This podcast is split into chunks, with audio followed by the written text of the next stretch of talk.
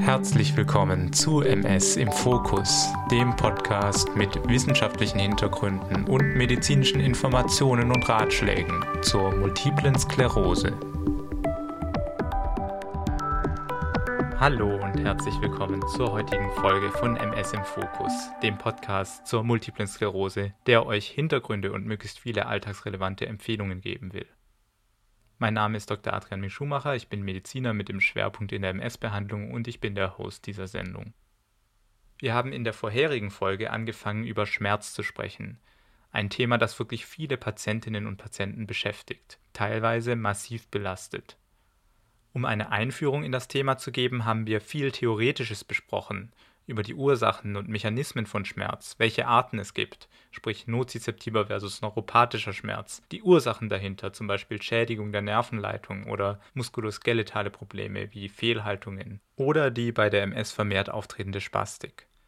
Und dann ging es darum, wie ihr Schmerz beschreiben und dokumentieren könnt, damit ihr eine möglichst zielführende Diskussion mit euren Therapeutinnen führt. Hört euch also die letzte Folge ruhig an, falls ihr das noch nicht getan habt. Was bleibt also offen? Natürlich, das Wichtigste, nämlich den Umgang mit den Schmerzen, die Behandlungsmittel und vielleicht auch etwas alternative Behandlungsmethoden. Das, was euch mit den Schmerzen langfristig helfen soll, um einen besseren Alltag zu ermöglichen. Es wird auf jeden Fall spannend, also lasst uns gleich anfangen. Ich muss euch gleich am Anfang unbedingt eine Geschichte erzählen, die einfach so gut zum Thema passt.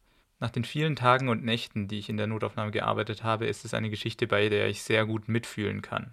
Allerdings ist es nichts, was ich selber erlebt habe, sondern ein in der Medizinwelt recht bekannter Fall, der vor einiger Zeit in einem hochrangigen Fachjournal publiziert wurde. Das heißt, die Geschichte ist keine urbane Legende oder irgendein anderer Mythos, sondern hat sich wirklich zugetragen. Im Jahr 1995 berichtete das British Medical Journal über einen 29-jährigen Bauarbeiter. Dieser wurde in seiner Arbeitskleidung in die Notaufnahme gebracht, in größten Schmerzen, nachdem er einen Unfall erlitten hatte.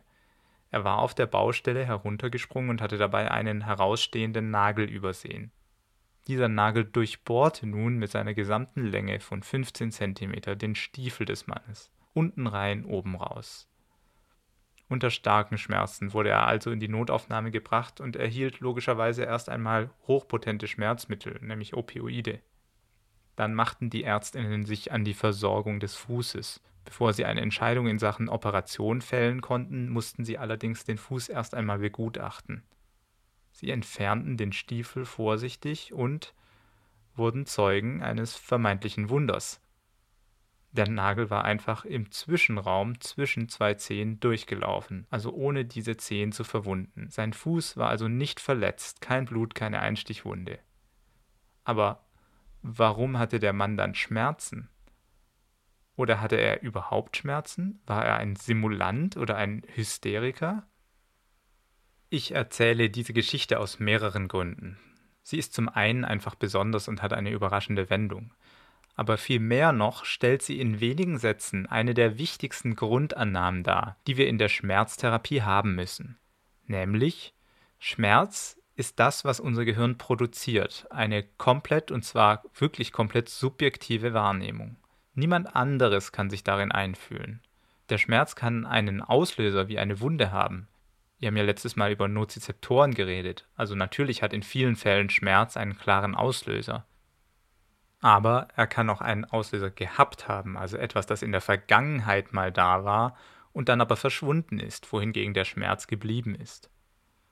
Und Schmerz kann auch mal ohne sichtbaren Auslöser entstehen. Der Versuch einer Erklärung im Fall des Bauarbeiters geht am ehesten so. Sinnesrezeptoren am Fuß des Arbeiters melden seinem Gehirn, dass es einen Unfall gegeben hat, dass ein Nagel in seinen Stiefel eingedrungen ist. Sein Gehirn, das im Bedrohungsmodus angekommen ist, sammelt Informationen aus allen Sinnesreizen, einschließlich des Anblicks des Nagels, der aus seinem Schuh ragt.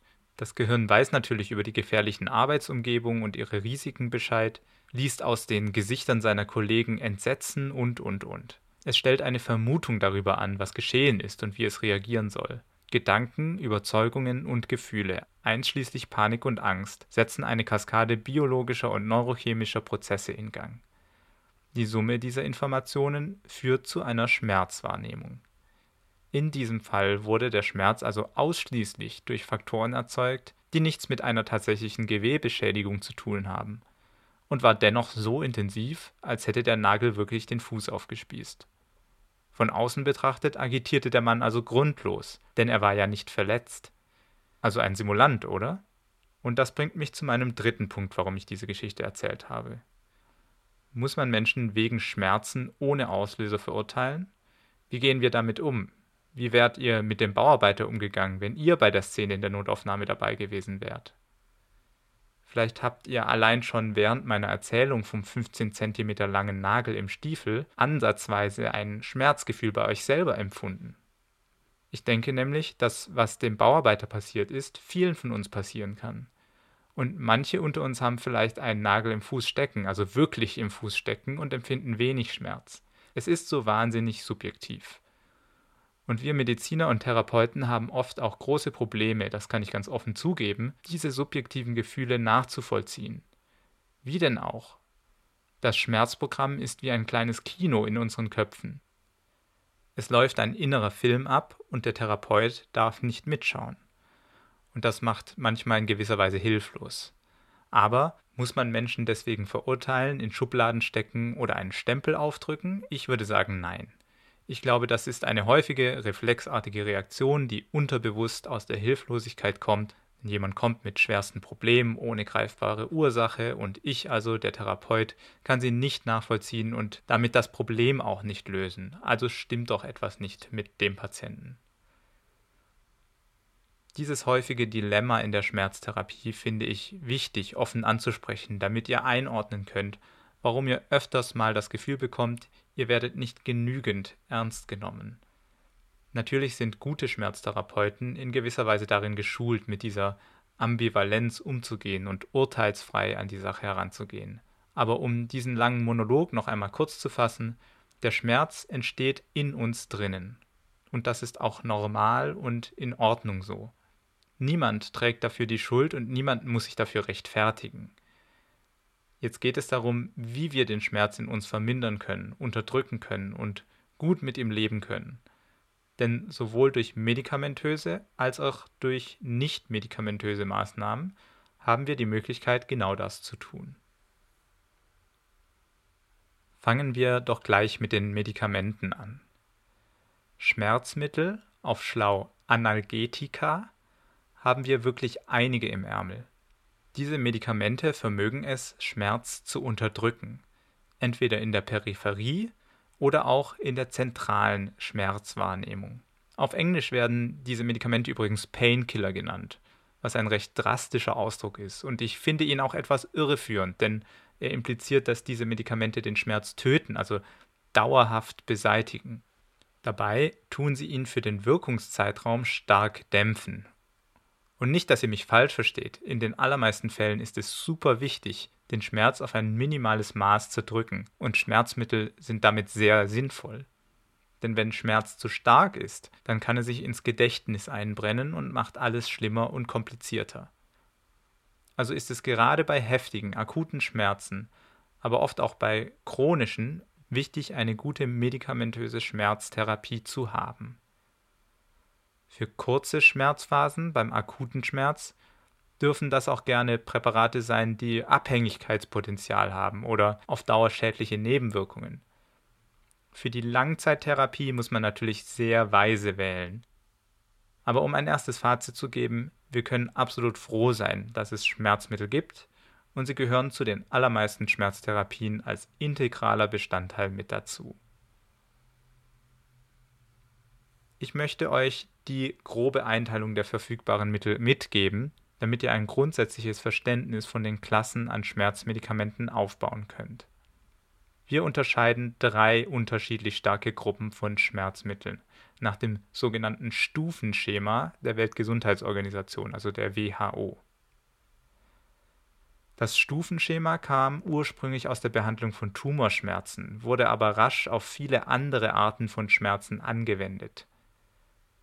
Stufe 1 sind die sogenannten Nicht-Opioid-Analgetika, wie der Name schon sagt, leichtere Schmerzmittel, die keine Opioide sind. Das sind meistens die typischen Schmerzmittel, die wir zum größten Teil rezeptfrei in der Apotheke bekommen, wie zum Beispiel Ibuprofen, ASS, also Aspirin, Diclofenac und auch Paracetamol. Diese werden auch nicht-steroidale Antirheumatika genannt, kurz NSAR, weil sie traditionell wegen ihrer entzündungshemmenden Wirkung auch in der Rheumatherapie eingesetzt wurden diesen Medikamenten gemeinsam ist, dass sie die Produktion von Stoffen verhindern, welche die Nozizeptoren, also die Schmerzsensoren im Gewebe, sensibler machen. Diese Sensibilisierung passiert zum Beispiel automatisch in einer Verletzungs- und Entzündungssituation. Durch die Verminderung der sogenannten Prostaglandine, also die Stoffe, die für diese Sensibilisierung verantwortlich sind, wirken die NSARs auf den peripheren Schmerz. Weil ja Schmerz in den meisten Fällen durchaus von akuten oder chronischen Gewebeschäden ausgelöst wird, wie zum Beispiel Verletzungen oder Abnutzung bei Fehlhaltung, bilden diese Schmerzmittel oft die Basis einer Therapie. Aber man muss ganz klar dazu sagen, dass sie ihre Wirksamkeit nicht im zentralen Nervensystem, also im Schmerzkino, haben, sondern in der Peripherie an den Nozizeptoren. Eine Ausnahme ist übrigens Metamizol, auch Novalgin genannt, das auch zentral mitwirkt. Ich denke, dass ihr das nicht zum ersten Mal hören werdet, aber eine länger dauernde Therapie mit diesen Mitteln ist möglich, muss aber unbedingt mit ausreichendem Schutz der Magenschleimhaut erfolgen. Das heißt, zusammen mit einem Mittel wie Pantoprazol erfolgen. Denn das ist eine typische Nebenwirkung bei häufiger Einnahme dieser Mittel. Da man die Medikamente ja einfach bekommt, und wir selbst sozusagen bestimmen, wie viel und wie oft solche NSAR-Medikamente eingenommen werden sollen, kommt es häufig vor, dass Menschen zu viel davon nehmen oder bei täglicher Einnahme über mehrere Wochen vergessen, ihren Magenschutz einzunehmen. Daher solltet ihr diese Mittel genauso mit euren Ärztinnen diskutieren wie die stärkeren Medikamente auch. In der Stufe 2 und 3 finden sich dann die Opioide wieder. Diese Gruppe an Medikamenten wird euch vom Namen her wahrscheinlich ebenso geläufig sein. Traditionell sortiert man die schwächeren, also niedrig potente Opioide wie Tramadol oder Tilidin in Stufe 2 ein, wohingegen starke Opioide, das sind zum Beispiel Morphin, Fentanyl, Hydrocodon oder Hydromorphon, sich in der Stufe 3 wiederfinden. Das Stufenschema verlangt, dass diese Opioide zusätzlich zu den Medikamenten der Stufe 1, also den NSARs, gegeben werden.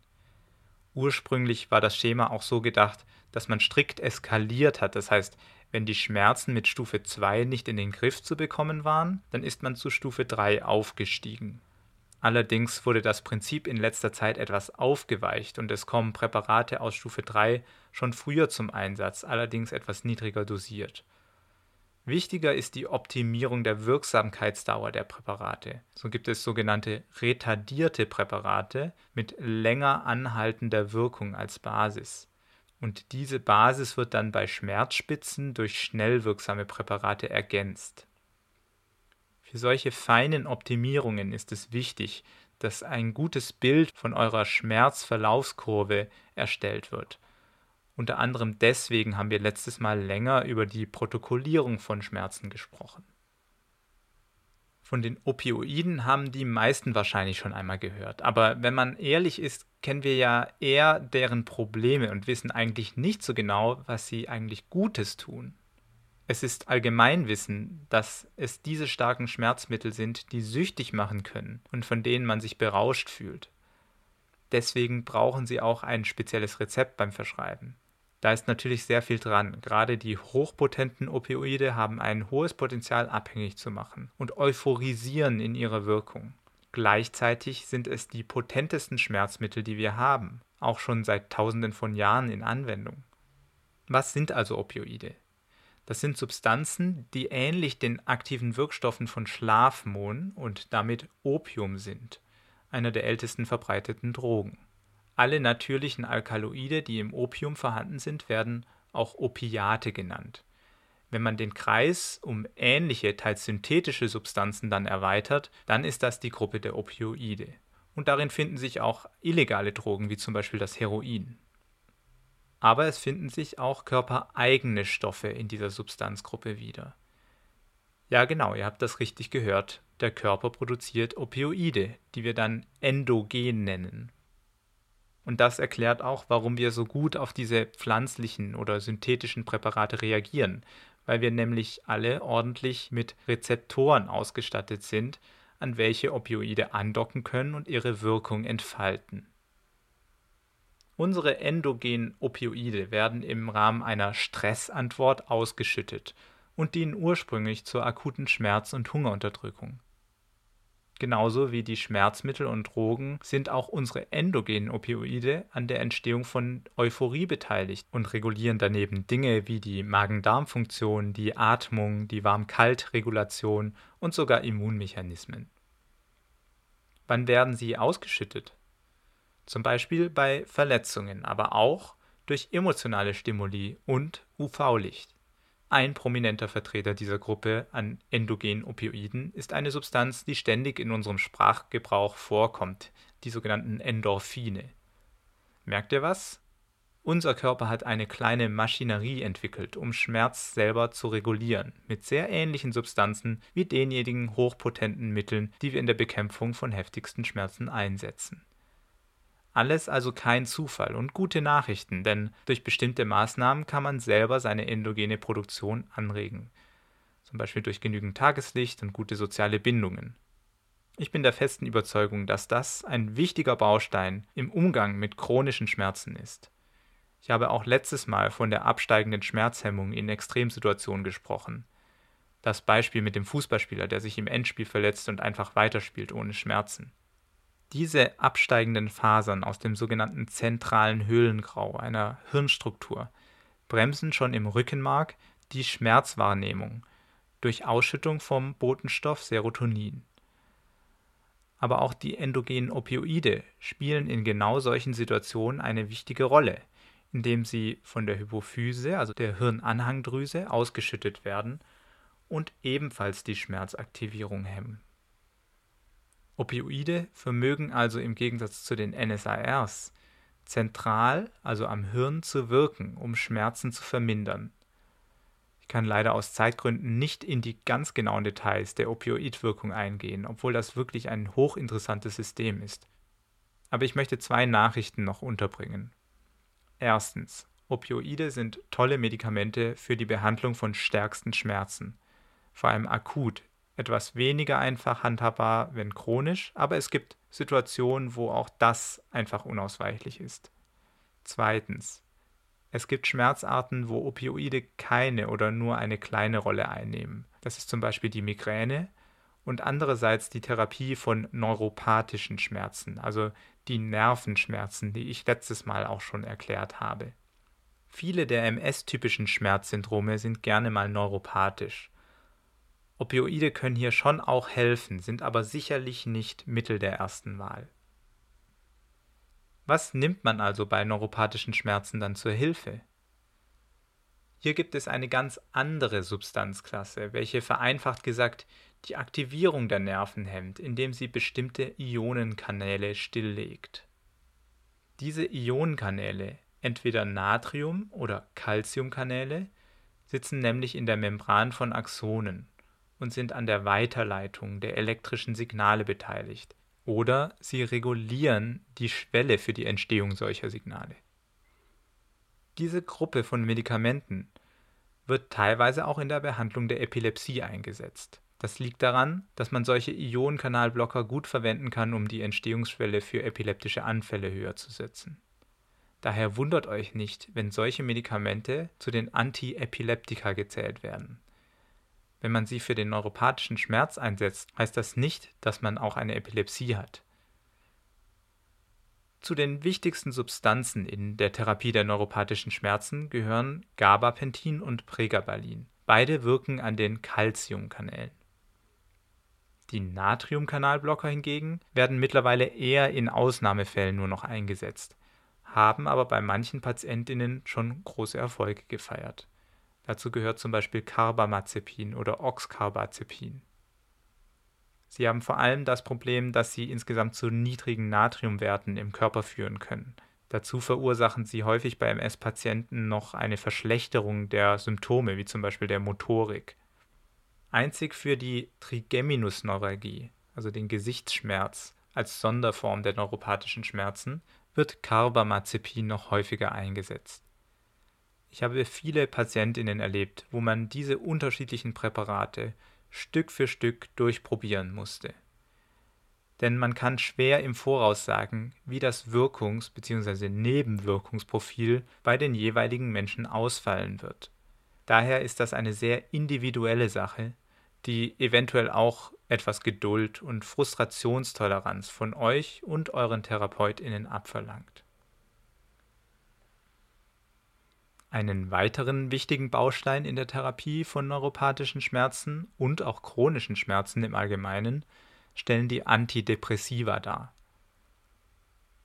Antidepressiva ist das so, weil Menschen mit Schmerzen immer mit Depressionen zu kämpfen haben? Ja und nein. Natürlich leiden nicht alle chronischen Schmerzpatienten an Depressionen, aber der Anteil und der Überlappungsgrad ist extrem hoch. Dazu kommt, dass unter MS Erkrankten unabhängig vom Schmerz jetzt sehr viele mit Depressionen zu kämpfen haben. Diese unschöne Kombination muss auf vielfältige Art und Weise angegangen werden. Ein Teil davon können Medikamente gegen Depression sein, zum Beispiel SSRIs oder SNRIs, also selektive Serotonin bzw. selektive Serotonin- und Noradrenalin-Wiederaufnahmehämmer. Diese Medikamente sorgen für eine Verbesserung der Stimmung, haben in Bezug auf die Schmerzen aber auch direkte Effekte auf die Schmerzwahrnehmung. Dabei braucht man oft nur geringere Dosen als jene, welche man für die Depression hernimmt. Serotonin und Noradrenalin können beide im zentralen Nervensystem die absteigende Schmerzhemmung verstärken, der Mechanismus, von dem ich hier schon öfters gesprochen habe. Früher hat man häufig ein Antidepressivum eingesetzt namens Amitriptylin, das auf beide Systeme, also Serotonin und Noradrenalin, einwirken kann und sogar auch noch Natriumkanäle hemmen kann. Das war der Mechanismus, den ich vorhin bei den Antiepileptika erklärt habe. Aber Amitriptylin hat leider auch noch weitere Effekte, weil es nicht selektiv genug ist, eine sogenannte Dirty Drug, die auf viele verschiedene Systeme gleichzeitig geht. Und damit kommen dann auch Nebenwirkungen zustande. Dazu gehört vor allem die Probleme mit dem Cholinergensystem. Die Hemmung davon kann von lästigen Nebenwirkungen wie Mundtrockenheit und Verstopfung auch zu gravierenden Problemen hingehen, wie kognitiver Dysfunktion. Ich habe das Dilemma schon in der Folge MS und Kognition erwähnt. Deswegen möchte man für die Therapie der neuropathischen Schmerzen bei der MS etwas selektiveres als Amitriptylin und empfiehlt generell häufig ein SSNRI wie zum Beispiel Duloxetin. Auch hier gilt natürlich wieder, dass ihr Details mit euren NeurologInnen oder Schmerztherapeutinnen besprechen müsst. Ich möchte nur, dass ihr eine Sache mitnimmt. Seid nicht schockiert, wenn ihr ein Antidepressivum verschrieben bekommt. Sie können in der Schmerztherapie sehr helfen und die stimmungsaufhellende Wirkung kann in vielen Fällen sehr helfen, um wieder auf die Beine zu kommen und aktiver zu werden und das Schmerzmanagement selber in die Hand zu nehmen. Keine Sorge, es bedeutet auch nicht, dass man diese Medikamente für immer einnehmen werden muss. Zwei Gruppen von Medikamenten fehlen jetzt noch die in der Schmerztherapie von MS-Patienten häufiger eingesetzt werden. Das eine sind die Medikamente gegen Spastik. Im Teil 1 habe ich anfangs die Geschichte erzählt von einer Patientin, die schmerzhafte Spastiken im Bein entwickelt hat. Der Beginn einer Therapie mit Baclofen konnte die Symptome im Verlauf verbessern. Hier geht es also darum, dass man die Spastik erst einmal identifiziert und dann antispastische Präparate ausprobiert. Das schließt auch die zweite Gruppe von Medikamenten ein, die ich jetzt noch nennen wollte. Und zwar sind das die Cannabinoide. Das sind Substanzen, die die aktiven Wirkbestandteile der Cannabispflanze ausmachen, wie zum Beispiel THC oder verwandte Moleküle. Wie ihr sicher gemerkt habt, wurden diese Präparate in den letzten Jahren auf unterschiedliche Weise sehr populär und rutschen stückweise aus der Illegalität in die freie Verfügbarkeit oder zumindest Möglichkeiten der Verschreibung. Ich selbst habe einige Male in individuellen Fällen mich dafür eingesetzt, dass Patienten mit stärksten Schmerzen Zugang zu solchen Mitteln bekommen. Das waren allerdings schwer betroffene Patientinnen. Bei aktiven Menschen, die mitten im Leben stehen, aber chronische Schmerzen haben, ist sich die Fachwelt noch nicht einig, welche Rolle die Cannabinoide genau einnehmen werden. Ich finde allerdings die Wirkungsweise und die Entwicklungen auf dem Gebiet hochspannend, sodass wir vielleicht eine Sonderfolge dazu in diesem Podcast anstreben sollten, insbesondere auch im Hinblick auf die Spastik. Grundsätzlich würde ich sagen, dass bei Therapieversagen der vorher genannten Medikamente die Gruppe der Cannabinoide durchaus eine Option sein kann. Jetzt habe ich sehr lange über die Medikamente gesprochen und hätte noch viel länger weitermachen können, aber ich denke, das ist erst einmal genug. Denn mir ist es wichtig zu zeigen, dass die Medikamente zwar ein ganz wichtiger Baustein in der Schmerztherapie sind, aber ganz sicher nicht der einzige. Ich bin sogar der Überzeugung, dass eine ausschließliche Therapie mit Medikamenten nicht gut ist, denn sie drängt uns nur weiter in eine passive Haltung. Man ist seinen Schmerzen oder der Medikamentenwirkung ausgeliefert wie ein Fähnchen im Wind. Oder anders ausgedrückt, ich habe schon mehrfach das Bild vom Auto bedient, man ist vom Fahrersitz auf den Rücksitz gedrängt. Nein, ganz wichtig ist es, dass, wo es geht, die Schmerzen aktiv angepackt werden ihnen auf Augenhöhe begegnet wird und das mit unterschiedlichsten Maßnahmen. Und interessanterweise überschneidet sich das auch mit einigen Punkten, die wir schon bei der Fatigue besprochen haben. Denn Schmerz, Fatigue und Depression sind eine häufige, aber unglückliche Kombination bei der MS, die sich wie eine schwere dunkle Wolke auf euch draufsetzen kann und euch daran hindert, ein selbstbestimmtes Leben zu führen. Aber ihr habt Reserven und Kräfte in euch, die mobilisiert werden können. Der Mensch ist allgemein und insbesondere das Gehirn ein resilientes und wandlungsfähiges System. Und die Neurowissenschaft lässt uns zunehmend die Funktionsweisen verstehen und gibt uns damit neue Chancen und Möglichkeiten, um in solche negativen Schleifen einzugreifen. Das eigentliche Ziel einer jeden Therapie für chronische Schmerzen ist also wieder in den Fahrersitz zu kommen, das Lenkrad wieder in die Hände zu bekommen. Meiner Ansicht nach geschieht das auf zwei fundamentale Arten und Weisen. Erstens die Stärkung von innen und zweitens die Reprogrammierung, wenn man so will. Was genau ich damit meine und was die Alltagsmaßnahmen sind, um diese beiden Punkte anzupacken, darüber werden wir beim nächsten Mal reden, beim dritten und letzten Teil der Schmerzserie. Bleibt also unbedingt dabei, wenn wir beim nächsten Mal über die spannenden nicht-medikamentösen Verfahren sprechen. Wenn ihr bis dahin Anregungen haben solltet, schickt sie jederzeit an info@mspodcast.de. Dann wünsche ich euch alles Gute und freue mich schon auf das nächste Mal, wenn wir wieder für ein tiefgehendes Verständnis und eine starke Bewältigung die MS in den Fokus nehmen werden. Tschüss und bis dann, euer Adrian Ming Schumacher.